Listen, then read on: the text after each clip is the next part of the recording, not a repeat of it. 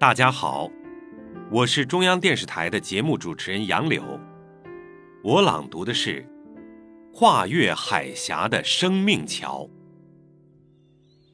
一九九九年九月二十二日早晨七时三十分，阳光洒满了美丽的杭州市。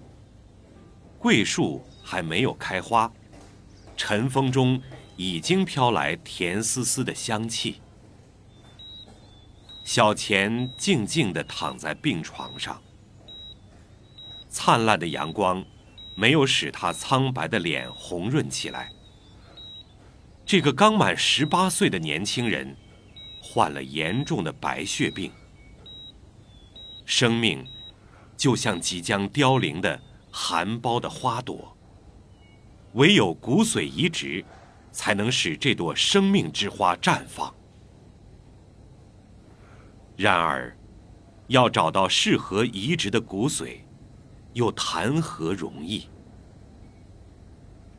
如果没有亲缘关系，大约在十万人里，才有可能找到一个有适合骨髓的人。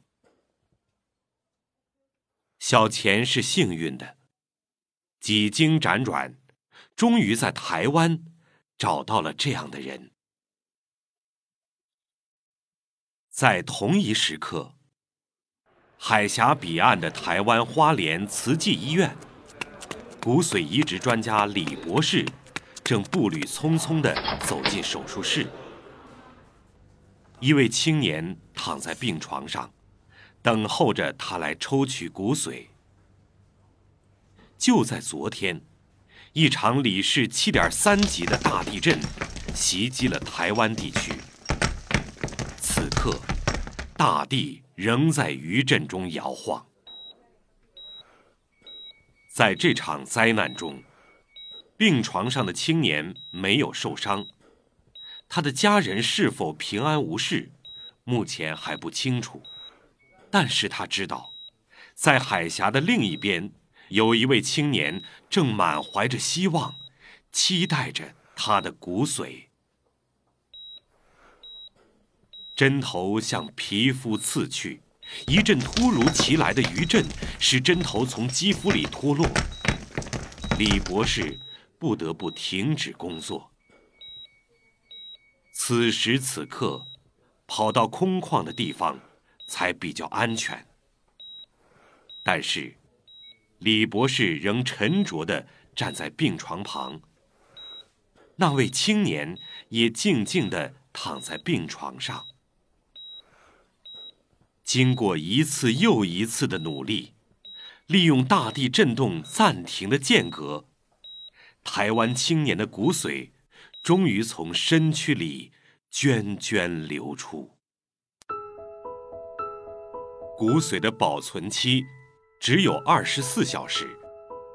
李博士带着刚抽取的骨髓，经过十几个小时的奔波，赶到杭州，和当地的医护人员。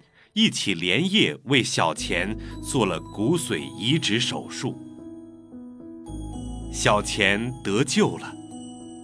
两岸骨肉同胞用爱心架起了一座跨越海峡的生命桥。也许，小钱和这位台湾青年永远不会见面，这并不重要，因为两岸同胞的心。是连在一起的，那血脉亲情，如同生命的火种，必将一代一代传下去。